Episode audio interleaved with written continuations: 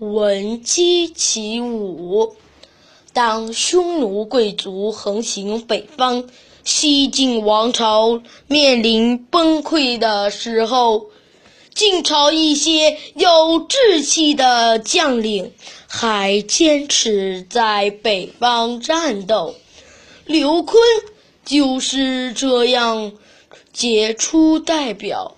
刘琨年轻的时候，有一个要好的朋友叫祖逖，他们曾一起在司州做主播，两人经常谈论国家大事。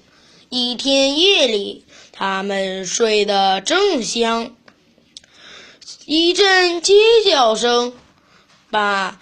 祖逖惊醒了，他用脚踢刘坤，说：“你听听，这可不是坏声音呀，他在催我们起床了。”两个人拿上壁下壁上挂的剑，心在细微的阳晨的晨光下练起舞来。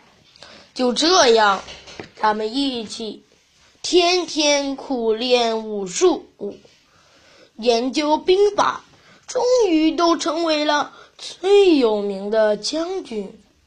公元三零八年，晋怀帝任命刘琨做并京，做州刺史。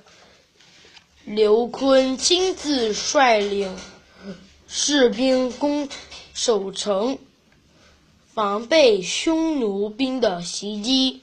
他采用计策，让匈奴的各部落都互相猜疑。后来，有一万多个匈奴人投降了刘琨。